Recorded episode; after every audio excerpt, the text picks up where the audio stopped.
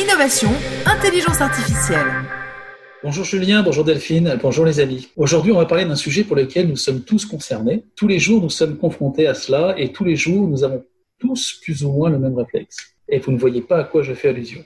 Eh bien, lorsque vous naviguez sur Internet et que vous, que vous devez adhérer à des conditions d'utilisation pour un site Internet, vous avez ces fameuses 15 pages que 99% des gens ne lisent jamais jusqu'au bout et qui pourtant contiennent les fameuses modalités et périmètres avec lesquels l'entreprise va collecter et se servir ou pas de vos données personnelles. Voilà, mais tout ça, c'était avant, avant qu'un entrepreneur ne décide de nous faciliter la vie et de protéger nos données personnelles. Aujourd'hui, il est avec moi et je suis très heureux de le recevoir dans la chronique Intelligence numérique. Charles, bonjour. Bienvenue dans, la, bonjour, Mathieu. le studio à la nef. Merci. Euh, alors Charles, avant de parler de technologie, euh, j'aime bien connaître et faire connaître l'être humain derrière la machine. Parle-nous de toi, quel est ton parcours? Oui, merci. Bah, écoute, euh, mon parcours est, est, euh, est, un petit peu atypique. Euh, donc, je suis né en France et j'ai grandi en France. et puis, je faisais partie des quelques milliers de Français qui jouent au hockey sur glace. et donc, dans ce cadre-là, j'ai été amené plusieurs fois à, venir au Québec, à faire des stages, des tournois, etc., etc. Donc j'ai toujours une forte, forte attraction pour euh, pour le Canada, le Québec et, et Montréal en particulier. Euh, et puis euh, arrivé en début de de vingtaine, donc je commençais à côtoyer un petit peu le milieu du hockey professionnel euh, en France, mais euh, j'avais la l'ambition de, de faire des études également. donc c'est à ce moment-là que j'ai cherché des études, une école de commerce en particulier, idéalement en anglais, et puis dans un cadre qui me permettrait de continuer de de jouer au hockey. Et donc, c'est dans cette, euh, dans, ce, dans cette optique-là que j'ai découvert l'université Concordia à, Montréal. Euh, donc, c'est ce qui m'a amené, c'est ce qui m'a amené ici. Et puis, euh, finalement, presque, presque 20 ans plus tard, on est toujours là avec un, un, un, bachelor en commerce et un MBA donc à Concordia. Euh, et puis j'ai travaillé ensuite euh, très rapidement dans le dans le milieu de la technologie qui euh, qui m'intéresse beaucoup. et puis j'avais à plusieurs reprises en en parallèle eu des eu des entreprises dans lesquelles j'ai forcément beaucoup appris en tant qu'entrepreneur, avec pas forcément toujours le le succès escompté. Et donc je vais toujours garder un un emploi à côté jusqu'à jusqu'à la dernière en date que tu viens de que tu viens de mentionner sur laquelle je suis je suis à temps plein depuis un petit peu plus d'un an maintenant. Justement, tu as, tu as, tu as fondé une entreprise, mais avec un objectif particulier. Euh, l'objectif premier, c'est d'aider les, les, gens sur Internet, euh, mm-hmm. en fait. Euh, c'est une entreprise qui s'appelle I Agree. Est-ce que, tu peux nous en parler? Oui, bien sûr. Euh, I Agree AI, donc AI pour intelligence artificielle en, en anglais. Bah, en fait, je suis parti d'un constat qui me touchait moi-même. Euh, qui était, euh, j'avais cette impression que je devais passer mon temps à cocher des cases euh, et à accepter euh, donc des termes et conditions, des politiques de confidentialité, etc., etc. J'avais ce, ce, sentiment de euh, que c'était quasiment constamment.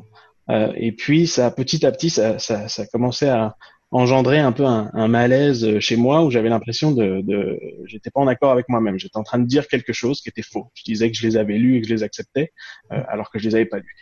Euh, donc j'ai commencé un peu à me, à me, porter sur le sujet. C'est une, une vague un peu, c'est un, un, élan, je pense que, que, tout le monde a ressenti où euh, les données personnelles sont devenues un petit peu un enjeu. Donc j'ai commencé à me porté à ce sujet-là, mais j'étais pas dans les premiers. Euh, euh, je, suis, je suis pas un défenseur des, des, des, euh, des, droits et de la vie privée de, la première heure. c'était plus ce constat-là, c'était plus ce, ce j'accepte, je, dis quelque chose, je m'engage sur ma parole, et donc je voudrais que ce soit que ce soit vrai. Donc c'est comme ça que j'ai commencé à les regarder euh, de temps en temps, euh, au moins essayer de les, les survoler, euh, de, de, chercher des mots clés dedans, de voir s'il n'y avait pas quelque chose avec lequel vraiment je pourrais être en, en désaccord. Euh, et puis, euh, en fait, en faisant cet exercice-là, assez rapidement, je travaillais déjà donc dans le milieu de l'intelligence artificielle, donc j'avais des notions de ce qui euh, de ce qui pouvait être fait. Euh, et puis, euh, c'est dans ce cadre-là qu'en fait, je me suis rendu compte assez rapidement que c'était un problème qui était tout à fait euh, facile, entre guillemets, de résoudre avec, avec l'intelligence artificielle et avec le, le, traitement automatique du langage en particulier. Et alors, concrètement, pour l'utilisateur, ça, ça, ça, ça, veut dire quoi, en fait? C'est que vous synthétisez, en fait, les, les vingtaines de pages de conditions générales euh, que jamais personne ne lit, hein, puisque tout mhm. à l'heure tu faisais allusion sur le fait que je ne le lisais pas, mais je, pense mhm. que 99% des gens ne lisent pas. Et euh, en, en, quelques paragraphes importants sur lesquels l'internaute peut être vigilant, en fait, c'est ça? Mhm. Oui, alors en fait, bah, si, on, si, on, veut revenir un petit peu sur la statistique, il y en a plusieurs qu'on trouve sur Internet.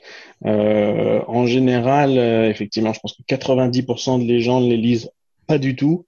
Euh, et il y a un petit 10% qui euh, faisait un peu ce que je faisais au début, c'est-à-dire qui, qui les regardent un peu dans leur ensemble, qui regardent un peu la, la longueur, cherche quelques mots, essaye de, de s'assurer qu'il n'y a, a, pas grand-chose de, de vraiment choquant dedans. Euh, mais donc effectivement, il y a une énorme majorité de gens qui les qui les lisent pas. Donc très exactement ce qu'on fait aujourd'hui, euh, on a entraîné un algorithme donc avec euh, du, du machine learning, donc de, de l'apprentissage automatique, euh, à euh, reconnaître si une clause, donc on, y va clause par clause, euh, est, est, importante ou non pour un utilisateur.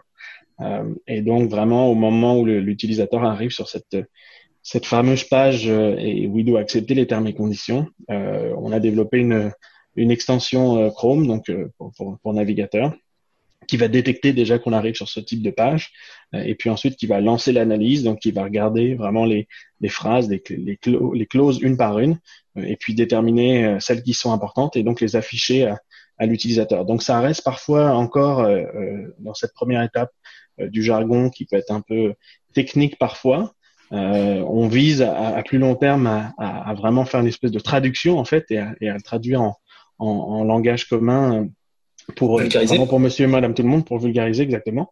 Euh, mais on pense que si on présente à l'utilisateur quelque part entre 5 et 10 phrases, ça dépendra bien évidemment des sites. Euh, même si c'est des phrases qui peuvent être un peu techniques, quand j'en ai que 5 ou 10 à lire, je, peux me concentrer un peu et faire un petit peu un effort et, et, comprendre un peu l'essence euh, du, du, contrat. Euh, alors qu'évidemment, si on, si on nous envoie 250 clauses euh, d'un seul coup dans un bloc de texte, là, ça devient plus difficile et c'est beaucoup plus, plus indigeste.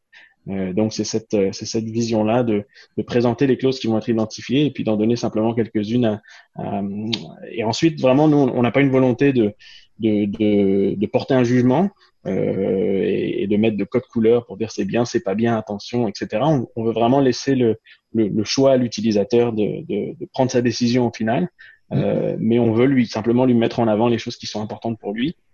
Euh, et puis ensuite, libre à lui de, euh, de les accepter ou non, ou surtout de potentiellement modifier son comportement. C'est-à-dire qu'il y a certaines plateformes où quand on sait euh, ce qui se passe ou quand on sait qu'il y a des pénalités, par exemple financières pour certains comportements, c'est sûr qu'on va faire attention pour ne pas pour ne pas l'avoir. Euh, et donc, c'est plus ça, cette, cette logique-là de, de, transparence. Exactement, ouais. euh, et, alors, d'un point de vue technologique, est-ce que tu peux, mhm. c'est peut-être sans trop dévoiler euh, euh, ce que vous faites, mais un petit peu, un petit peu comment ça se passe? Oui, bien sûr. Alors, en fait, donc on a, on a vraiment profité de, de, de, la percée en intelligence artificielle de, ces dernières années euh, et très particulièrement donc du, traitement du langage, donc le, NLP en anglais, donc Natural Language Processing, euh, qui est traduit en français par le, le traitement euh, automatique du langage.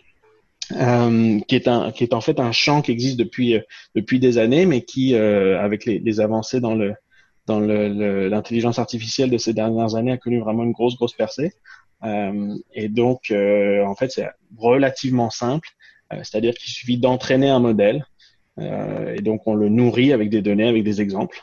Euh, et on lui dit cette phrase-là est importante, cette phrase-là ne l'est pas, cette phrase-là est importante, etc. Et donc à mesure qu'on avance et qu'on donne des exemples, le modèle euh, gagne en, en, en, précision et sa capacité à, à, déterminer une phrase importante de non importante euh, augmente. Euh, et donc une fois qu'on est arrivé nous-mêmes avec un modèle qui tournait autour de 90%, là on s'est dit que c'était le c'était le moment où on avait quelque chose un peu entre les mains qui pouvait euh, déjà, même si on est loin de la perfection, euh, qui pouvait déjà commencer à servir.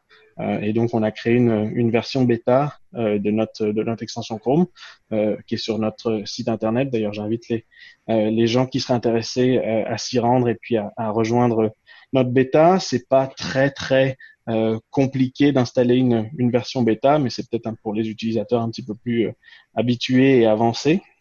Euh, et puis en fait, ces utilisateurs eux-mêmes, donc dans le quotidien, utilisent maintenant l'extension Chrome euh, et puis nous donnent un retour sur les phrases qu'on va euh, et donc nous nous indiquer si effectivement oui c'était des phrases intéressantes ou non. et donc ça permet en fait de continuer de collecter des, de l'information et d'en réentraîner le modèle avec avec ces exemples fournis par par les utilisateurs. Donc on est sur une approche collaborative en plus. Exactement, oui. Super. Et justement, concernant les données personnelles, quelle politique iAgree AI mm développe par rapport à, ce sujet? Oui, bah effectivement, c'est vrai que c'est euh, c'est un, un, un, sujet important en ce moment. Euh, donc nous, on a pris la politique de, euh, de, ne, de ne collecter euh, quasiment aucune donnée. On prend uniquement l'adresse email au moment où l'utilisateur le, se, se, crée un compte. Et c'est plus pour des questions de, de s'assurer qu'il n'y a pas un utilisateur qui surcharge le réseau. Donc c'est plus pour éviter d'être entre guillemets piraté ou hacké que vraiment par, par souci de savoir qui sont nos utilisateurs. Donc c'est vraiment la seule chose qu'on collecte. Euh, alors à la fois par logique, euh, je veux dire, on est nous-mêmes justement dans la, un peu dans la quelque part dans la, mise en lumière de la peut-être surcollection euh, de, de, données qui peut être faite. Donc c'est forcément à nous, on serait malvenu de, de nous-mêmes collecter beaucoup d'informations. Et puis ensuite, même un petit peu par, je dirais par philosophie, je pense qu'il y a, il y a un virage qui est en train de, de s'activer. et donc je pense que c'est même, ça va devenir un avantage concurrentiel pour nous d'être d'être euh, dans les gens qui collectent pas des données. Euh, ça va mettre nos, utilisateurs euh, à l'aise. Et puis même quelque part d'un point de vue technique, c'est plus facile de de créer une architecture qui, vise à, collecter très peu de données qu'une qui au contraire justement va en engranger beaucoup. Et puis même d'un point de vue sécurité aussi on a moins de moins de requis de sécurité à faire si on n'a pas d'informations sur nos utilisateurs que si que si on en avait. euh, il y a des choses comme le RGPD en Europe, etc., qui peuvent exposer en fait les, les, les compagnies à des, des, des, très fortes amendes pour ne pas avoir sécurisé ces données ou pour ne pas avoir respecté les règles. Euh, donc nous, on se dit qu'en coupant court tout de suite euh, et en ne collectant quasiment aucune information personnelle, on, on s'évite tous ces, toutes ces embûches euh, sur le chemin. Il y a du temps et de l'argent. Exactement. Alors moi, ce que je trouve intéressant dans votre démarche, c'est que souvent l'intelligence artificielle est, est souvent assimilée comme consommatrice justement de données personnelles. Et là, c'est une intelligence artificielle qui vient aider l'utilisateur finalement à combler un, un réflexe que, que l'être humain n'a pas développé ou, ou suffisamment développé. Mm-hmm. euh, que peut-on, euh, qui peut, alors tu, tu, as un petit peu répondu à la question, en fait on peut aller sur ton site pour aller télécharger euh, l'application, version bêta. Mm-hmm. On peut suivre bien sûr votre actualité sur votre site internet. Oui et sur vos réseaux sociaux. Exactement. Ton site euh, internet oui. Et oui, notre site internet, c'est donc iAgree.ai. Euh, et puis sur les réseaux sociaux, iAgree.ai, euh, on est sur LinkedIn et, et, Facebook principalement, puisqu'on est une extension Chrome, donc on, on, faut, on faut, que ce soit une expérience euh, desktop, on va dire, et non, et non mobile pour l'instant. Mais oui, écoute, pour en revenir à qui peut, peut, peut avoir accès, euh, nous, on a vraiment la volonté que le produit soit disponible pour, euh, monsieur et madame tout le monde.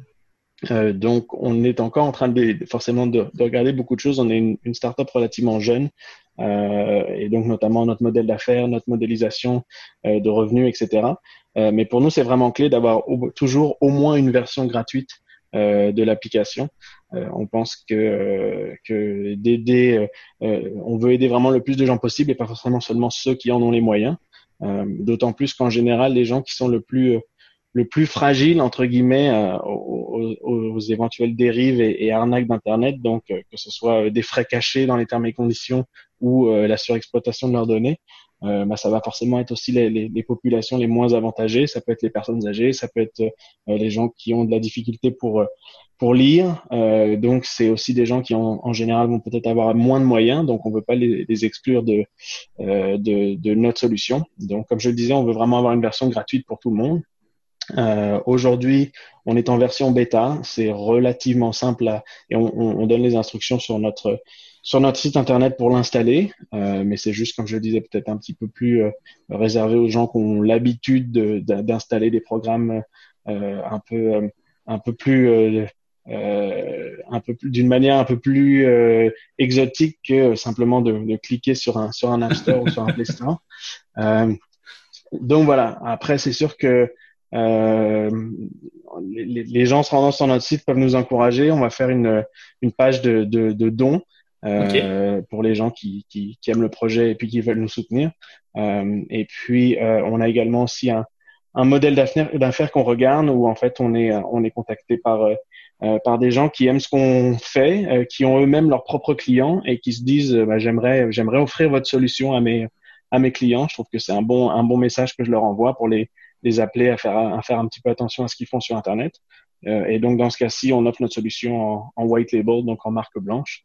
Euh, et puis, on signe des, des contrats euh, d'un an, on change le logo, on met le logo du, du partenaire.